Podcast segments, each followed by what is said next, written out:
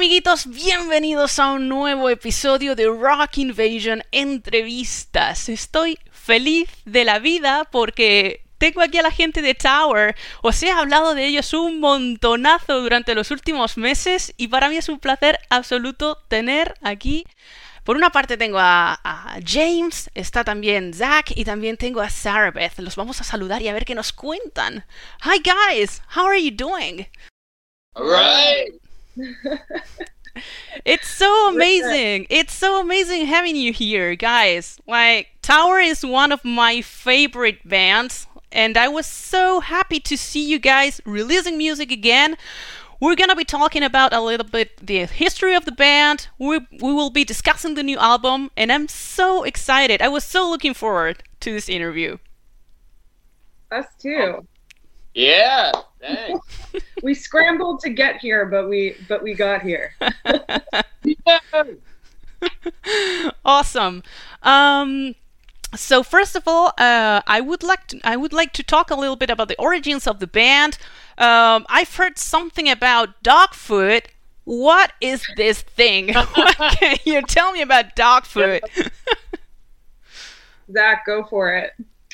So we, we we were part of a project called Dog Food. Sarah Beth came into that project and um, it was and she was like, I don't know if I could be in a band called Dog Food. Actually, it's just how do you take that seriously? So we we looked for another name and we and there was this tall guy that was in the in that in that original Genesis project. Um, and he's like, it should be called Tower because I'm tall or something. And we're like, okay, cool, fine. And then uh, that imploded, and Sarah Beth and I uh, wanted to still make music, but we're like, fuck it, we're gonna we're gonna keep the name, and uh, it's worked well for us. So Okay. great. Yeah. Great. okay, uh, so you guys uh, released your first album back in uh, 2016, a self titled album, um, which was pretty amazing, I have to say. Um, and there were two covers, and I have to give you credit for me discovering a singer that I hadn't heard at all, which is Marge Raymond. And thanks Oh, for you know, thanks for covering that song. Honestly, it blew my mind out. What can you tell me about those two covers on the first album? Namely, I've Never Been More Alive and uh, Raceway Rock. Yeah, Marge is a person that I met. I forget how I actually met Marge at this point, um, but she's she's sort of like a mentor to me. Um, I actually really forget how I met her, but uh, it's like blank. I'm blanking right now, but basically, she had sent me all of this music of her in the 70s, even in the 60s, um, and she sent me Raceway Rock, and I became obsessed with it. It's so, so good. Um, she also has another band, uh, or was in another band called Flame. Um, I have the record here, but I'd have to like leave the session to get it. But um, she's so cool, so amazing, so talented, um, and I feel like she's like sort of like a mom. She has like mom. I mean, she is a mom now, um, but she feels like a like almost like a mom to like the rock and roll spirit that I lead honestly today. And I don't know, we all really liked the song and we kind of just fucked around with it and I guess we started playing it, right? Right, James? Is that how it went? we cha- we changed it a little bit. The rush part is different. Yeah, the Yeah. second half, fuck, yeah, we fucked Yeah. with it a little. We made it our own in, in a lot of ways, but Yeah, and we still play it live. So Yeah. if and when we come to Spain, we'll, we promise to play it for you. it's one of our favorite songs to play. Honestly, Yeah. it's really it's a it's a great song. It's an amazing song. Yeah, you have to check out her other bands. She was she actually was the backup singer um, in Evil Woman for ELO. Um, Wow. Yeah, Wow. she, I didn't know that either. Damn. you didn't know that? No. Yeah, yeah. She uh, she's Smith and all that, but I didn't know, I didn't know about Yeah, uh, that band Flame that she was in in the 70s, uh, Jimmy Crespo was the guitar player, and then he joined Aerosmith for a little while in the early '80s. So there's a connection there too. Wow. Right. And and actually Marge was supposed New York to shit. She was York. supposed to fill in for uh, what's his name in Aerosmith when he went to like a rehab. Oh Um, yeah, Okay. Which one of them? Which time? the band was called Renegade. Yeah, that was yeah, that was like like '81 or so. Probably right before they did Raceway Rock with Kicks. Yeah, yeah. Everyone else in Aerosmith had Marge Raymond sing for this band at Renegade. I'm pretty sure, and they made some demos. I think it's on YouTube. Maybe I don't know Yeah. really. You have to check that out, Renegade.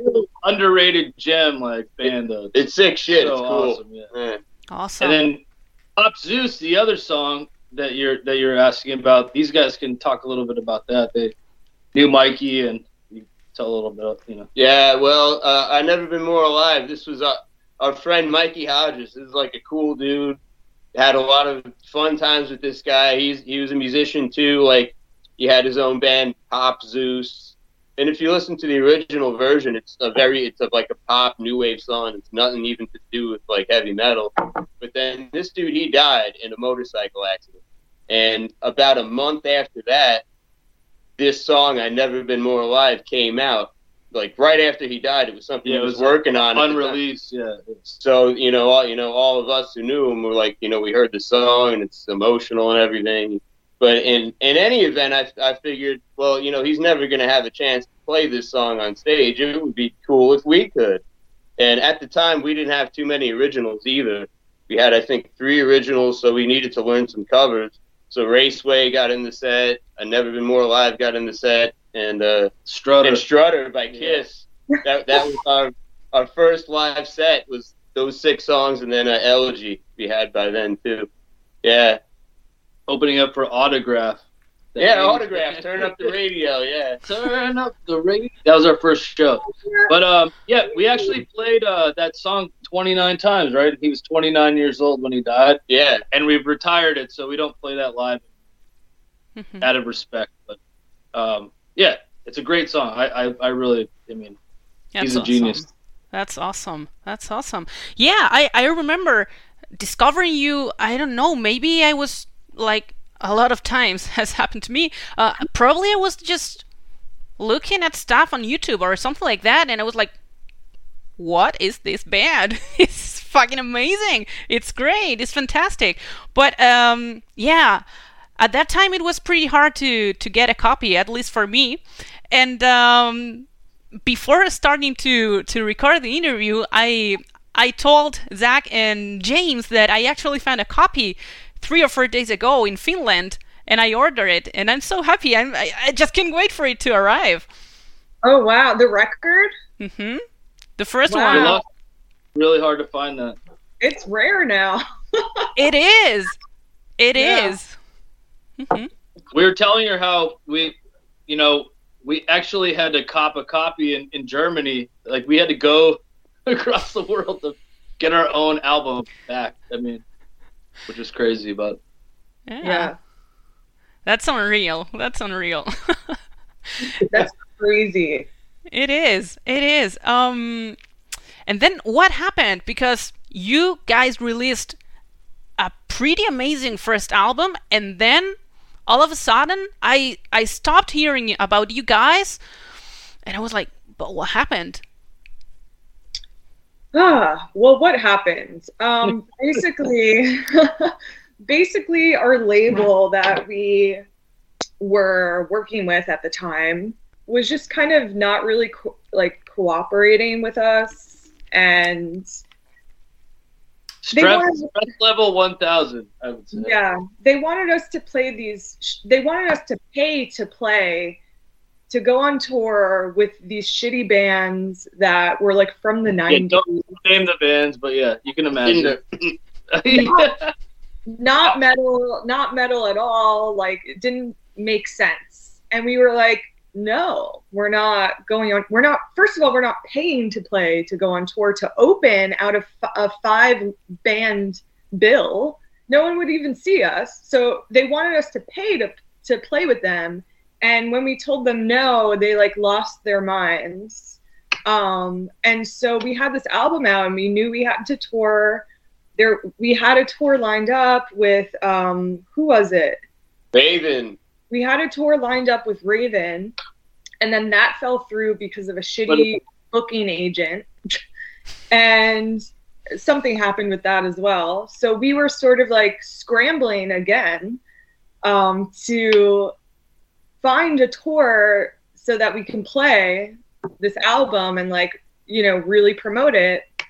And so what happened was that we put this tour together this like us tour um, from new york to, to california back to new york um, in like a 24 day period which is like i guess normal for like touring musicians but when you're like packed in a in a fucking van with all men, um, let me tell you that your mind starts to crumble, and that's kind of what happened to me personally. And I was also like personally like going through a lot um, mentally at that time, and we just like had a falling out. And that's what happened. And we just disagreed on like a couple of things. And it ended up with me leaving the tour which is like really fucked up as i look back. And but also it was something that i had to do and i guess we had to do to be able to compete to to work together again and to also learn how to communicate with each other um, and i think that although it was a really fucked up moment for the band, I think that it really brought us together again, and uh, we just have really changed and have grown from that experience. Mm-hmm. Mm-hmm. Okay. Yeah. Big time. Yeah. I mean, do you guys have anything to say? It's like that's my that's where I'm coming from. That that, that really, you know, there was a lot of pressure, and it, it just it came to a, a boiling point. I mean, there was kind of someone in the band too who was a new person and they did you know it, it, it's it's all it's about like the kind of synergy with people and it, it just kind of you know there was a lot you know a lot going on so but yeah i mean i, I do think like in hindsight like we moved really that that helped us to move forward you know when we came back and probably we're stronger for it in, in the end. So yeah, I mean, it highlighted you know problem areas with just with communication with each other, and when those problems get highlighted, you work on them, especially. Right. When we came back, we were like, you know, so, this can never be the same again. We have to yeah. we have to move forward. We have to grow. We have to be like very, you know, we have to be positive and we have to do it in a certain way.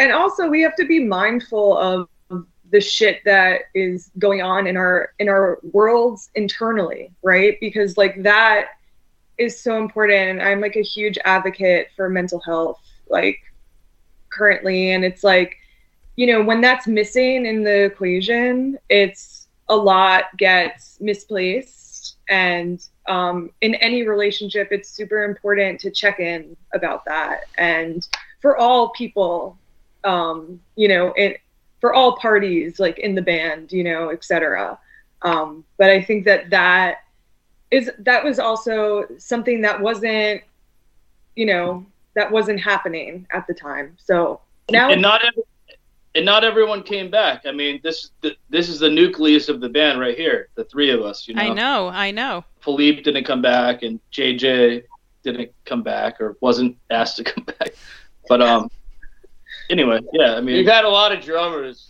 You've had a shitload way. of drummers. Yeah, a couple of them, like number six, number eight. We can, we can, spend, we can spend the rest of like this fucking Spinal Tap type of shit. We'll spend the rest of the interview just naming them. Take a while. Yeah. It take almost two hands. Mm-hmm. Pretty much. When I can't sleep, I count on drummers backwards. like like counting sheep. another, another one. Oh, awesome. Hi, me. okay, but then, luckily for us, you did your comeback with this. A pretty sweet Whoa. EP. which I happen to have, and which is out of print too. At least that I know of uh, on CD. It's not available anymore. Um, and like I said, a pretty amazing EP. Once again, there is a cover too. I think that's only available uh, on the CD as a bonus track, isn't it? Actually, so there's three versions of the EP. There's a tape, there's a CD, and there's a Mhm. record. Yeah. All three versions are a little different, and I think in the future maybe we'll combine those if we ever re- re-release. But um, the CD has um, Race with the Devil. Race exactly. with the Devil, Mhm. and uh, the tape has "Crying," which is which was an original song. It's not a cover, but um, and then the the record only has four songs. So they're all a little different, um, and they're all released on different labels, which is interesting. But yeah, Mhm. and that that EP actually bridges the like like two different eras of the band. That's why it's called Tomorrow and Yesterday.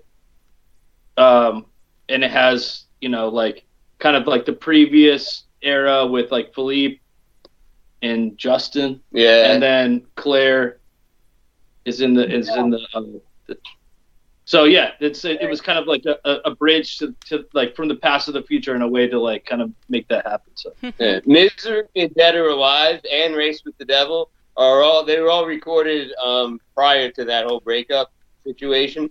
Uh, we were trying to make a second album at the time then, and so we ended up with a couple of things, you know, that were good enough to put out. So when we got together with a new lineup, we wrote a couple of new songs, put them together with a couple of old songs, and we're like, here you go. which was great because then that allowed us to get together with our new label, Cruz del Sur, and uh, Yeah, we love them. So far, so good awesome. with those guys. Enrico's amazing, and, Yeah. and it and it was really like a way for us to get exposure. And you know, we put out a video, and we got a bunch of offers for. Uh, you know, for from labels to to make a new album, and we went with Enrico, which I think was the absolute best idea we could do. And um, yeah, It's a great label, Cruz del Sur. Well, Oh, Cruz del Sur. yeah, no, we, we're, we're we're really fortunate actually. Mhm. Yeah, I uh, I remember uh, that video for Run for My Life. Uh, I think Yeah. it, it was shot in a castle or something like that. Yeah. Yeah. My friend owns a castle upstate. Oh wow!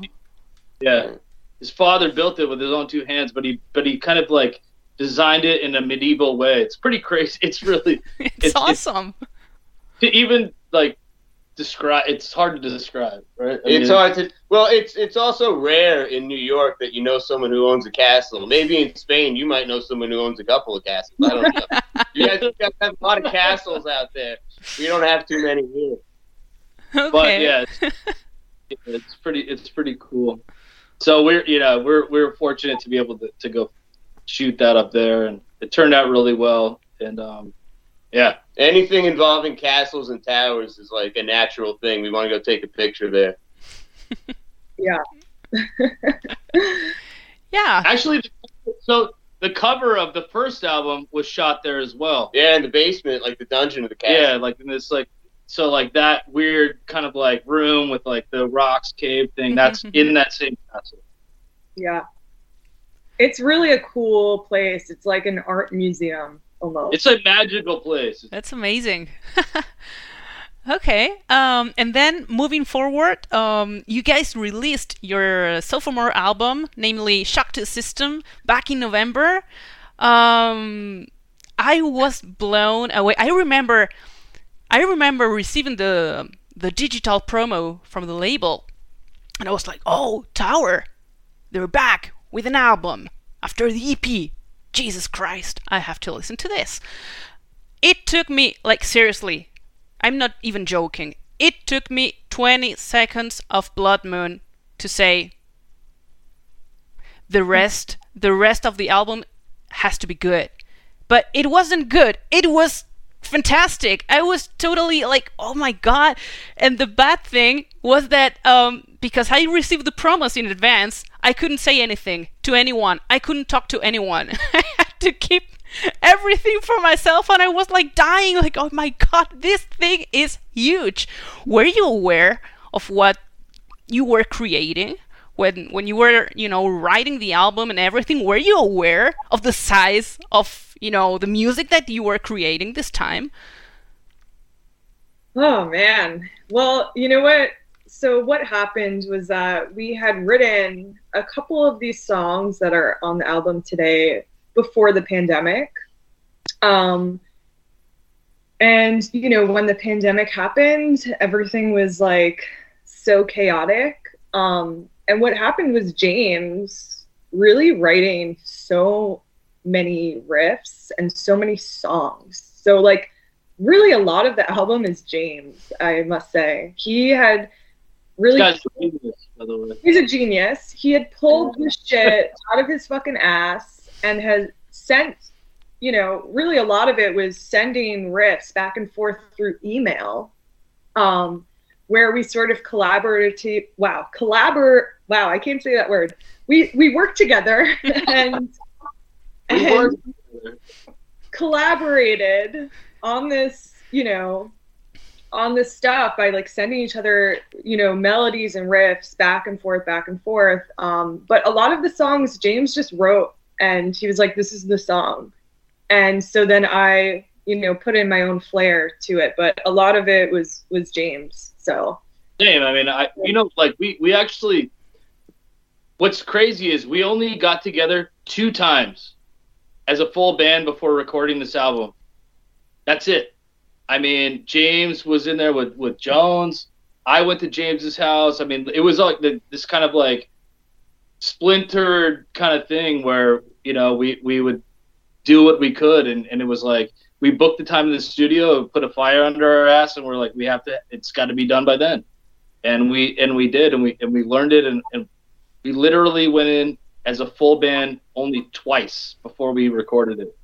It's like kind of like this kind of you know like i feel like the best art too is like when something's kind of immediate because it has to happen you know in, in a way like a lot of like what the songs are about and like covid and you know like we had some friends that died and a bunch of a bunch of shit happened and like i think like it was really like a, a therapeutic, like really just you know intense thing, and, and and it really comes across. I think I, I think it's really a soulful album. It's really like it's cool. It's amazing. I have to say. Uh, I don't know. There's at least here in Europe, there's a lot of bands uh, trying to you know play this traditional heavy metal, and they do it well, but it's stuff that you have already heard a hundred times, a thousand times. But when it comes to you guys, when you listen to a song, you know it's Tower, and it's so difficult to you know have your own sound nowadays.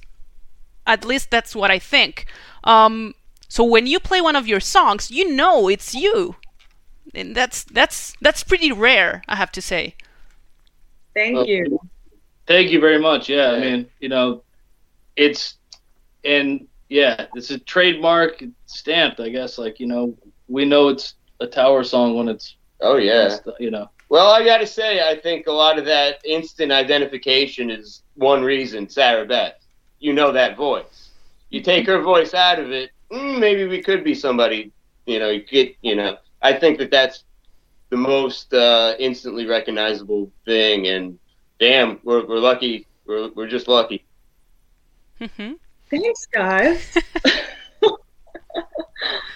yeah, I, I, have to say that um, songs they would be generic, maybe, maybe not. I don't know, but it helps. I mean, it, it really, it, you know, it's we're fortunate to have like such a yeah. It's a, it's a great. When we broke up, it was like, man, art art's everything. We got to get back to that. So we realized what what we had. Yeah this is really this is truly our outlet and you know it's it's been really fun and you know it, it's like we we even took a hiatus like after the album was released because of you know the pandemic still happening and all that and we finally had gotten together about two weeks ago as a full band again um, and i noticed the minute i left practice. I was like, I feel so creative again. Like I'm I've just been writing songs. I write a lot of songs on guitar and they're really like I'm not a guitar player by any means, but um it helps me like write melodies. So yeah, I've been like sending James a lot of like the shit that I've been I've been writing and hoping to like bring that into the mix as well. And a lot of actually two songs I think from from our EP tomorrow and yesterday. I think I had written on guitar, right? Which one? I think it was leaving today. Well, Leaving- Dead or Alive, Dead or Alive. Dead or alive. Well, that was that was written starting from a vocal melody, which is Right. that Right. was for me. Yeah. Anyway, A run for my life. Yeah, that was. that was Yeah. Yeah. But yeah, so I don't know. It's like I I really am so stoked that everyone's finally able to hear us. You know, the first album, it's like although we had like sort of like a big label technically, it wasn't really being heard, you know, and we've also changed so much. Like you can hear the progression. It's it's we're so different now anyway. So I'm glad that people are hearing this version version versus our past version even though people are listening to it like you just had bought you know our our vinyl like a couple of days ago but um yeah i feel like this is the start of better things and a better sound for us. Yeah, um there's a diversity in the new album that wasn't, you know, present in in your past works. Um, and I think that um, it's the first time that uh, James writes lyrics too, isn't it? yeah yeah. yeah Yeah. Um, I never set out to do that, but being that um, we were all separated for a long time because of the pandemic, and so you know, often if I have an idea, I'll just you know start showing everyone, hey, I got an idea, a couple of riffs here and there. This time I was like, you know what? I can take the time to finish a song and just be like, hey guys, what do you think of this? So uh, And little by little, we put. Yeah. Ever like, let's see if we can get Right. this one on there. I was just trying to, you know, I really wasn't sure it would be accepted anyway, because you know I hate to encroach on someone else's territory, and Sarabeth has always been, you know, the vocal lines and the lyrics, so it's kind of like I respected that and didn't want to get in that lane. But this time I was just like, you know what, fuck it. Like I got a whole arrangement. I I can hear a vocal melody in my head. Try to write something good enough lyrically, and one after another. I think four or five of them I did this. Yeah, Yeah. yeah and they're good they're really good. Oh, when when James sent me them, I was like, dude, like of course I'm gonna use this. Why wouldn't I? You know, it's like it's it's good and and the lyrics are good. So why would I not? It, it's it's like melding and ubiquitous with like what you write too. I mean, it, it, it all it's it coming from the same kind of like universal place. And Yeah. you know, it's like a collective well, the fir- feeling. I mean, you know, and I, I feel like when I listen, I'm like, damn, like that really is saying it, it's part of the same universe. You know what I mean? the first one on the line. This was, that was the first one where I said, "Let me maybe try to write lyrics, see what she says." I don't know, and I didn't have anything in mind except try to write something that sounded like something Sarah Beth would write. Right. So that that was all that was in my head. I'll try to make it sound like something she would write. Um, Like And- longing, lost Yeah. love. You know, you know, in the end, it made sense and it sounded good. I guess. Yeah. sounds great. Kidding me? Yeah, we wrote that. Yeah, me and Sarah Beth, like that song was like lyrically and musically um, a collab between the two. She wrote some music in it too. Yeah. Mm-hmm. Awesome. And then uh, there's also um, an instrumental track, namely Metatron. That's Yeah. something new too. It's the very first time that you guys have, uh, yeah, an, an instrumental track, and um, it's so diverse too. Uh, uh, there's even hints of thrash metal in there. It's like, wow. Yeah. Yeah. Well, you know that's part of my musical uh, world as well. You know, and I've I've played in a lot of heavy bands too. Played in a band called Deceased, uh, uh, one of the original death metal bands from America. I was in that band five years. Played in other thrash bands, and I don't know. It was a little weird for Tower to have some riffs like that, but fuck it, really. Um, the, the instrumental to I me. not, it's not too weird. I've, It's not- I've been like yeah. some crossover type of shit. Well, we Yeah. flirted with the heavier, faster stuff too in other spots. But I just thought Metatron sounded good. It was almost like the end of Prince of Darkness. Like to me, those songs are kind of one. Yeah, so when we play it live, we always we always Yeah. follow Prince of Darkness with Metatron. Like that's kind of like one into the next thing. It, it always makes sense, and you know, Mhm. So that's why that's there. that's why the instrumental's there. It's just the and end. it kind of reminds me of, of uh, what's it called? The Exodus song that we played with Claire that time. Oh, Piranha. Yeah, Piranha. Yeah. God, I was I was thinking about that. I thought that that was it actually. It, I mean, the end of it does have that vibe a little bit. It's a little different. Yeah. Mhm. Yeah, um, like I said, I've I've said this like three or four times already, but again, it's so diverse. Then we have Prince of Darkness, which is so different, but still so cool that uh, I don't know. I I remember uh, talking to a friend about the album and this and that, and he would ask me, um, "What's your favorite song?" Actually, and I was like, "I don't know." I can't choose a favorite song because today it could be I don't know Blood Moon, but then tomorrow it could be Prince of Darkness or In Dreams or I- I- It's Hard, and then you know that it's a solid album, you know. Yeah, totally. I mean, like honestly, when we were like trying to decide singles, it was very difficult for us. We were like, I don't know. I mean, and the label too was like, uh, what, like, what do you, what, what, what do we choose? I mean, Blood Moon is a great first single, and, and I think like that was the way to go. But yeah, I mean, all, they're all good in different ways. So Thank you. hmm Yeah, I, I, I agree about Blood Moon because, like I said, it took me only 20 seconds to already know that something huge was coming my way. So, yeah. Um, and speaking about the, the label, about uh, Cruz del Sur, um, how did you guys, um you know, started everything with, with them? Was it Enrico uh, contacting you, or how was it? Yeah, when we put out uh, Run for My Life, uh, that video that we were just talking about, we had a lot of labels contact us either through like email or Facebook or something. And um, we had a bunch of offers. Um, and then we decided to go with Cruz because it just seemed like the best fit. they're also flexible, and yeah, there it was, it was, it was Right. a good, it was a good situation, I think. Right. Yeah, they gave us a good contract. It, was- it Yeah. looked very friendly compared to the other ones. Which, yeah, exactly. Which, which we still curse that contract every day. oh my god. that first Yeah. label, ooh, The, re- label, the reason yay. the reason why you had to get the Finland, uh, yeah, LP. Right. Yeah. We, you know, we have trauma with um, old labels. So, or that one specific label. So, yeah, this was super friendly. And so far, it's been really great.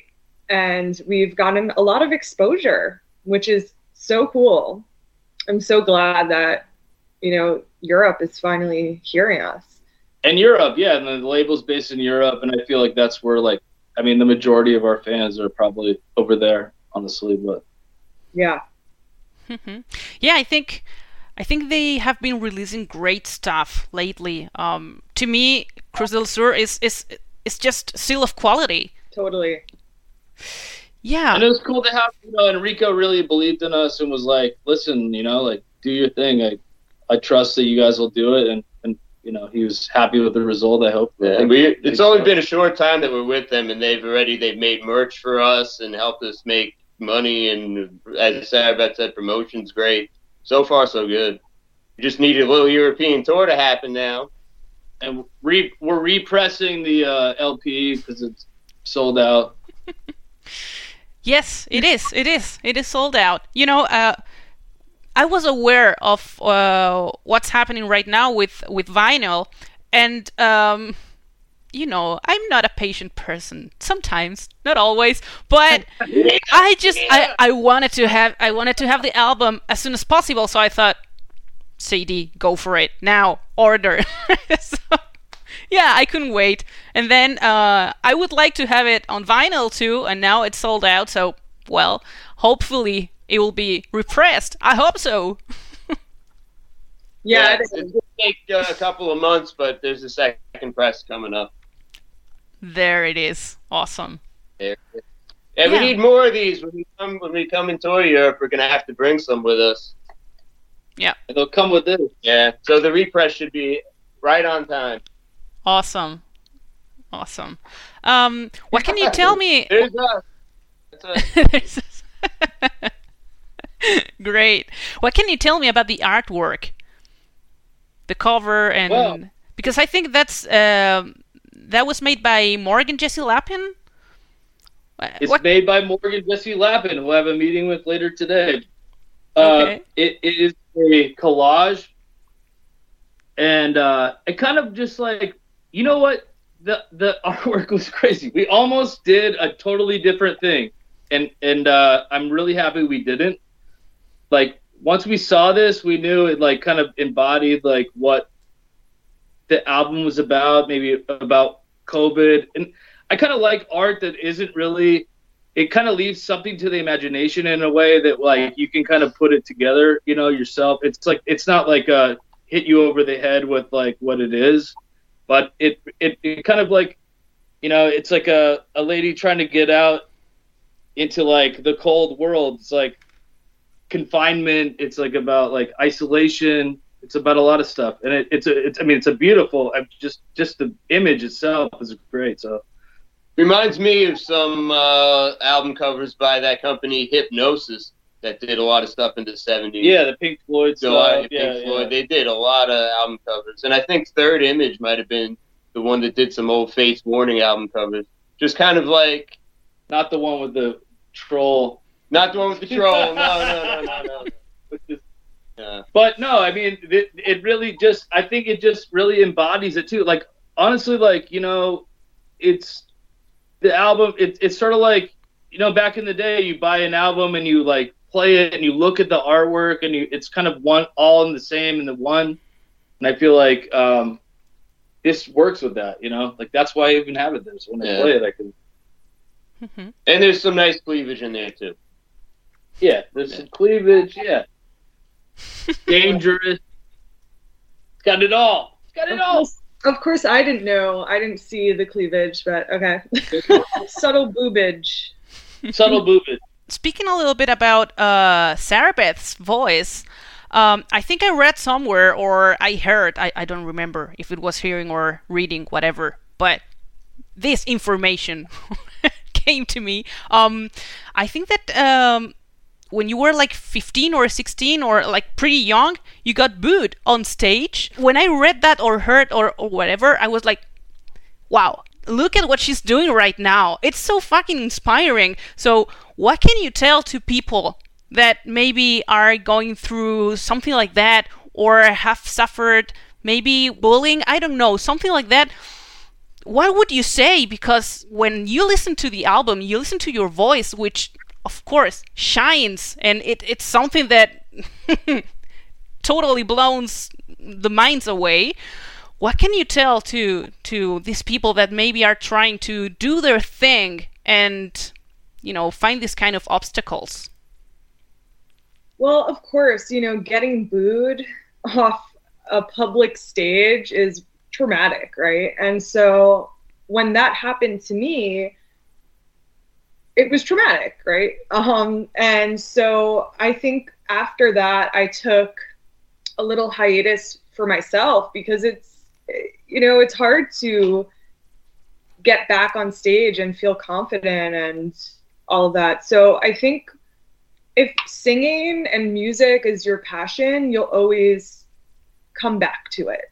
So I think with time and processing and being able to really find your own confidence um, without the external and find that inner confidence i think that really helps um, with trauma and with just the overall processing of like maybe something like that. Um, but you know, it's like if this is what you love, then fucking go for it. You know, it's like what do you have to lose? Um, people might not like it, and people might not like Tower, and that's okay. You know, not everyone is gonna like you. That's something that's important to to keep in mind because it's like you can't expect everyone to like you, even as a person. You know, it's like you can't expect that. So if music and singing is what you love, then do it for yourself, you know? And now I, I've just turned into Andrew WK for some reason as like a motivational speaker. but I mean, you know, you got to go for it. And with time, it's like I found Tower, you know, I found my voice in metal. And originally I wasn't singing metal. Like I, when I got booed off the stage, the stage of the Apollo Theater, I got booed off from singing Mariah Carey. um, so it's like the complete opposite of metal, right? And I realized it's like, yeah, I could probably sing that now today, but it's not it's not where I fit in vocally. And so I found my place and it was through time, you know. So yeah, that's that's what I've got. To, that's what I've got to say about that. Yeah, I don't know when when I read that, I I found that so inspiring. Like, keep fighting for your dreams. Who knows? Who knows? Because who would have thought, like, if, like I said, if you listen to the album and you listen to your voice, who would have thought that something like that had happened to you? It's like it, it it's not even possible. Well, it is. Yeah, I mean, you know, when I got booed off that day, um, all of the musicians, because I had a backing band, um, and all of the musicians came up to me and they were like, listen, like Lauryn Hill got booed off the stage, Alicia Keys got booed off the stage. All of these really big artists got uh, booed off the stage. It's like, keep doing it. Like, come back. And I was like, okay. I was like 15. I was like, okay, sure. Like, I'll come back. And and I never did. But, um, you know, it's like again, it's like if you're a musician at heart, it's like this. You'll always come back to it, um, even if it isn't like a serious thing. It's like if it's your passion, you'll you'll end up doing it. I think.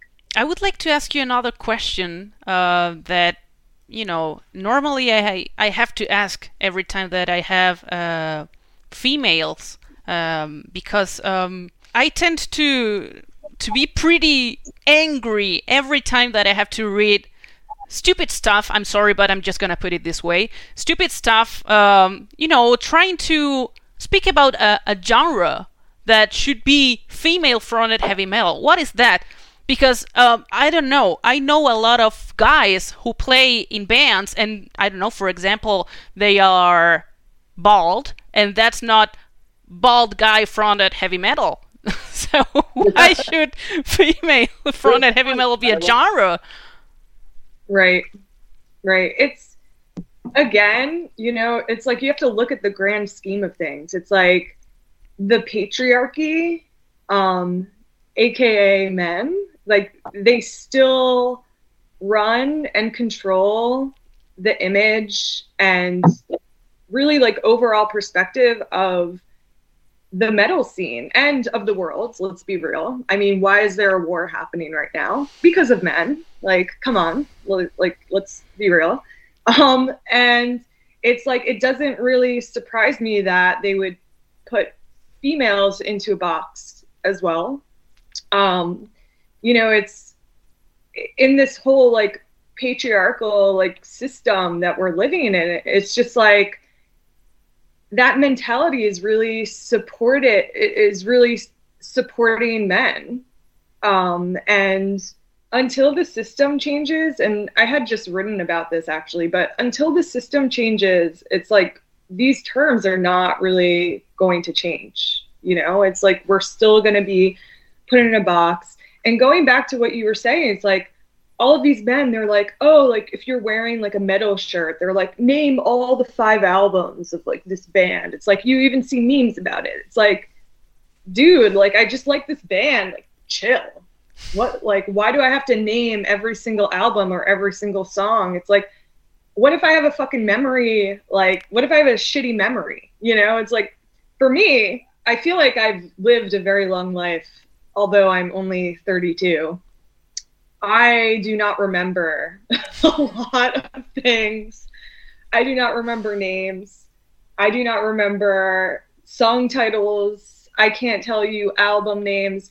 I'm just I have a shitty memory and also like because of technology and how instant everything is, it's like you're not absorbing it like you'd absorb if you had bought the record and had really like looked at the record and explored the record in like the 80s or even the 90s, you know? But because it's so instant, it's like I don't remember everything. Um, and I did an interview with Revolver and they were like, What's your favorite Judas Priest song? And I was like, Shit, I mean, there's No so wrong with that, honestly. But anyway, I'm like, oh my god, I'm being put on the spot right now. I'm like, fuck, like, can I get my phone? I was like, can I do that? But then I was like, first of all, how do you choose?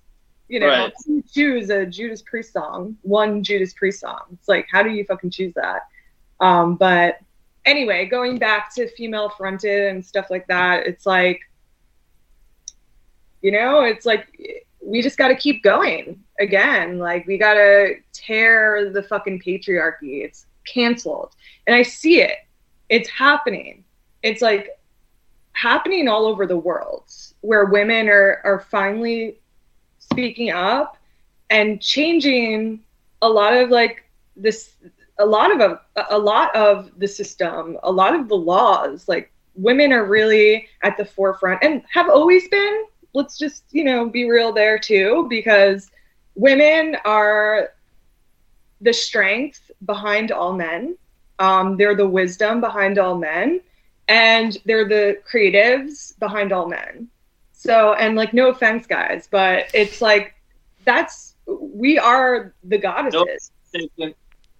We are the goddesses, you know, and it's it's really unfortunate that we're still here, um, and that goes for a lot of problems in the systems um, in terms of racism, in terms of gender, um, it, it just in terms of just everything. It's like we really, especially the, the United States, we have truly, truly regressed. Or maybe we actually haven't regressed. Maybe we just have been here this whole entire time and nobody actually gave it a thought to really speak up about it.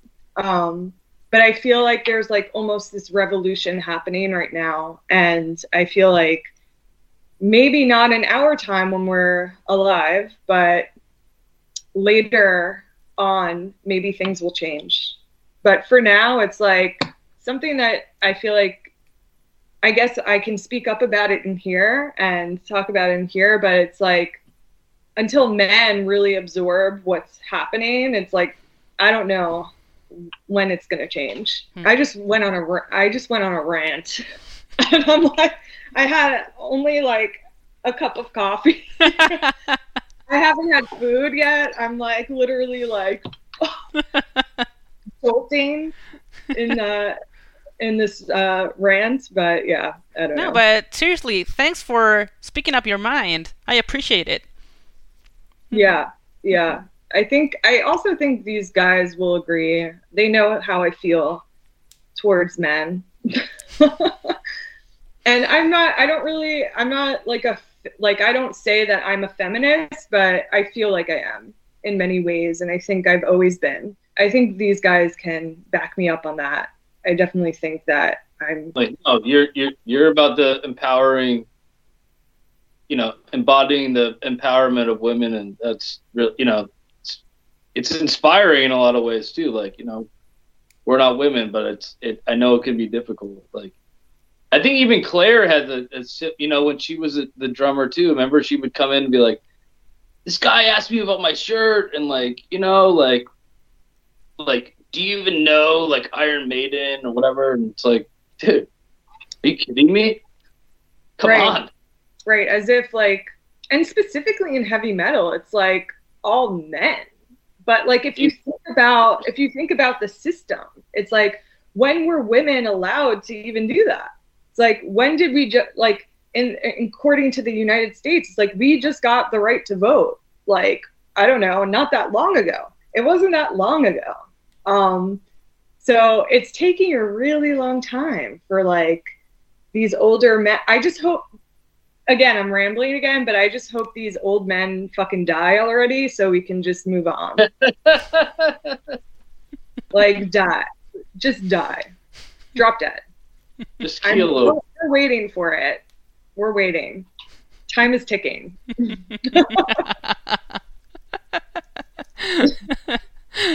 awesome. How old yet? Yeah, exactly.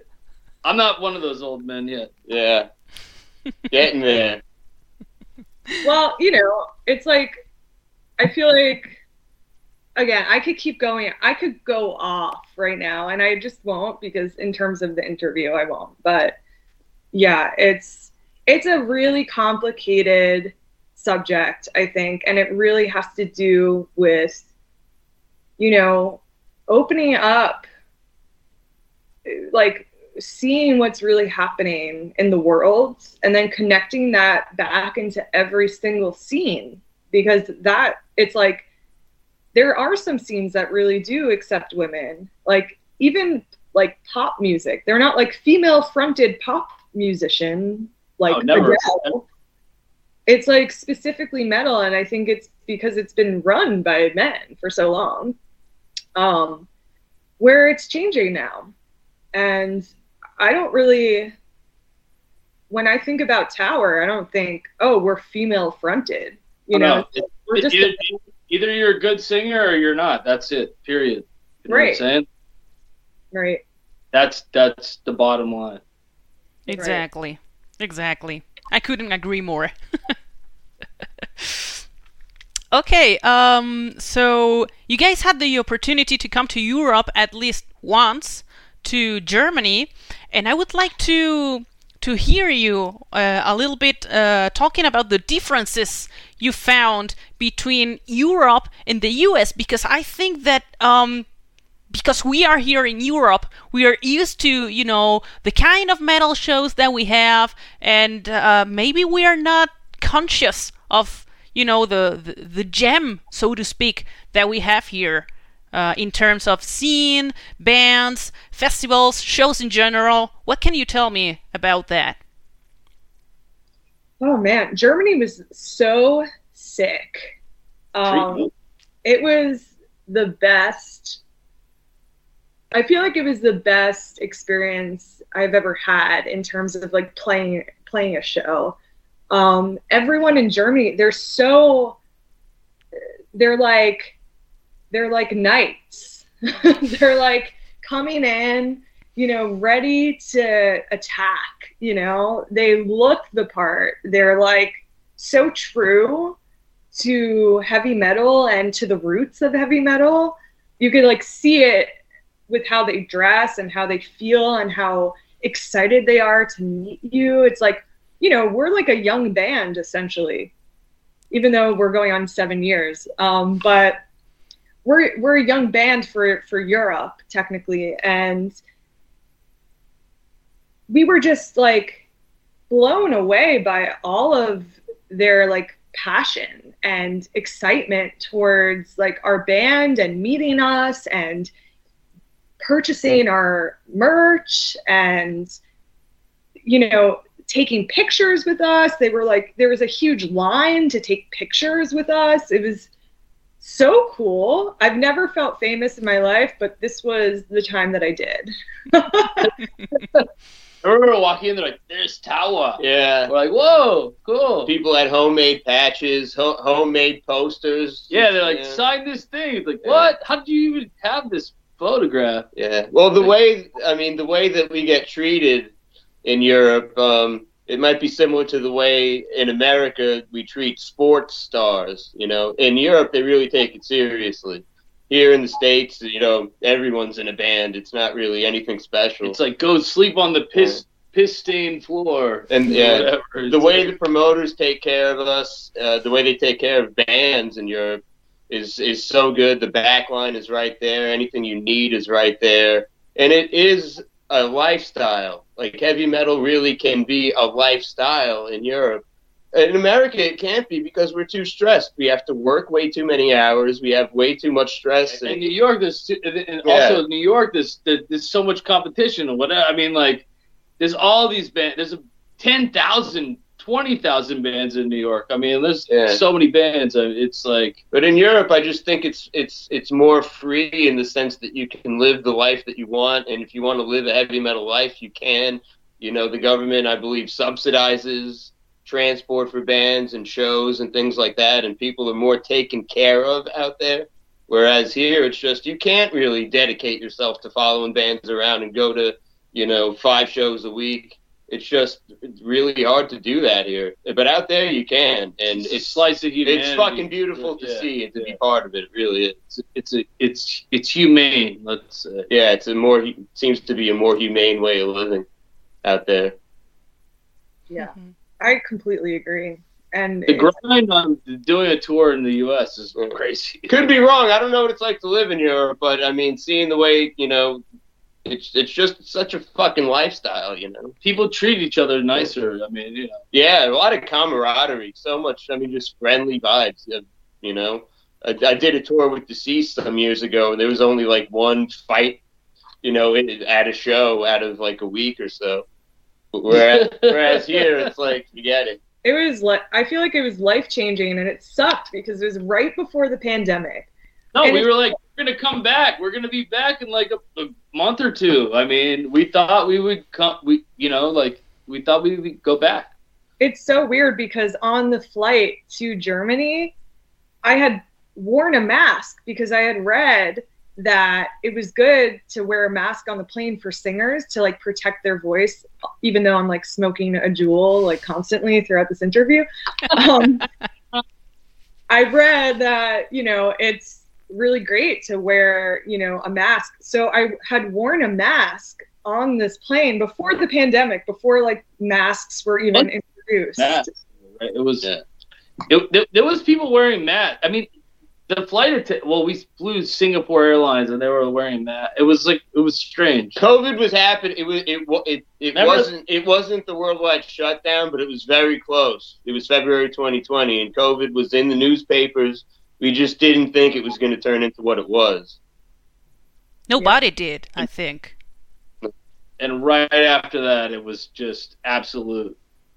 I even took a picture flying back. I took a picture with uh, one of the German newspapers that had Corona as the front line. I was like, oh, you know, this this will be a cool, Yeah, yeah, a cool little time yeah. capsule. Remember when this little thing was happening? And it's like, uh, actually, no. Remember when this big two-year thing happened? Or I mean, it's still happening. So three-year thing. I don't know. And we got to get to Spain. We got to get to Madrid. We got to get to Granada. We got to get to Catalonia. We got to get to Barcelona. Yeah. You You gotta get have to. everywhere. You have to to. get everywhere. We need, we need five. We need five days in, in Spain at least. C. awesome. well, she Arriba! she she's she already started practicing. That's fair I enough. it was me. I know how to count. I, I don't speak Spanish and I never learned Spanish, but I know how to count to 10. awesome. Uno, dos, tres. Quit while you're ahead. But como estás? No, Are We're counting our drummers again, huh? Well, no, well, I mean, yeah, it's gonna take a while. Oh, Awesome. hope, I hope they don't hate me after that. How do I get a shirt? How do I get one of those shirts? I love your shirt. Mine? Do you even Yeah. listen to that station? Will I even listen? I do now. I'm, I mean, I'm a big fan. Come on, I need it. awesome. Awesome. Well, I, I'll make sure I can I can ship something to the US. Cool. Awesome. Uh, yeah, I, I like it. It's cool. Awesome. That's it. And, and behind you, right, is a poster of the of the station too, right? There it is. Yeah, yeah, yeah, yeah. Cool, yeah. It looks like a Boston cover or something. Yeah, yeah, yeah. It has this retro vibe. Yeah. Yeah. awesome. Um, so uh, normally, um, I like to ask one final question, and sometimes I get a surprise. I hope this time I will get at least one surprise. um, and the question is Could you guys recommend some music that you have been listening to lately? It can be whatever, it doesn't have to be new stuff. See, I forget. Yeah, uh, well, no. it's Senjutsu, right? Yeah, well, I listen to the new Maiden. I mean, again and again and again. And I'm one of those people that likes it and is just hooked on this album. Yeah, I know it's not for everybody. I ain't no damn preacher. You got to you got to get into I it. like you don't have to get into anything, but I love that album. Yeah. Yeah, um, I kind of want to check my phone because the way I listen to music, I'm at work so much, like, and I just go on YouTube and stream albums, but I forget what they are. I couldn't tell you what I listened to yesterday. Uh, Yeah, I feel like I go to DRI, dealing with it a lot. That's a good one. Um, He's a crossover guy. yeah, not not always. The fuck have I been listening to? Marty Friedman, some Marty Friedman solo stuff. I love his stuff. Um, I mean, the the Megadeth shit is. We love freestyle. Freestyle is like a type of dance music that's popular in the part of New York that we're from, and freestyle is really cool. Um, to me, the songwriting reminds me a lot of some heavy metal songwriting, like Maiden and Scorpions. Oh, I've been on a crazy Oh, Scorpions kick. Scorpions, Scorpions all day. I've been listening to Virgin Killer again and again and again and Are you again. going to the seventies? I'm Tokyo going, I'm going more eighties, more eighties for me. The new one has got some good songs on it too. Rock Believer, Peacemaker. These are some good songs. Uh, oh, so what Seventh Sun they just put out? I think is the latest single. Kind of sounds like the Zoo. Scorpions have still got it. I fucking love that band. hmm And oldies, I listen to a lot of oldies, just stuff from the fifties and sixties. I've been listening to. I mean, there's a. It's funny. My my daughter loves this song "Danke Schoen" by uh, Wayne Newton, and you you would think it's a woman singing it actually, but it's a crooner. It's kind of crazy. But yeah, I, I like stuff like that. I don't know. Yeah, we listen to all kinds of stuff. Do wop, whatever you know, all of it. Anything good, really. Yeah, I feel like I listen to music based on my mood, so it's like all over the place. Um, but again, you know, thinking about like full albums that I've been listening to, um, you know, back to back, you know, or listening to a full album at once. Uh, that band Amyl and the Sniffers, Amyl and the Sniffers, I fucking love them. I think this chick is so cool and really just doesn't give any fucking fucks.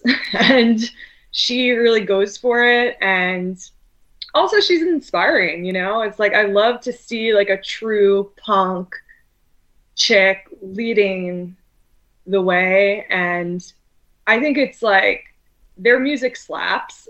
and it's they're really just so good. So in terms of albums, like that that um I think it's called Comfort Me. Let me see.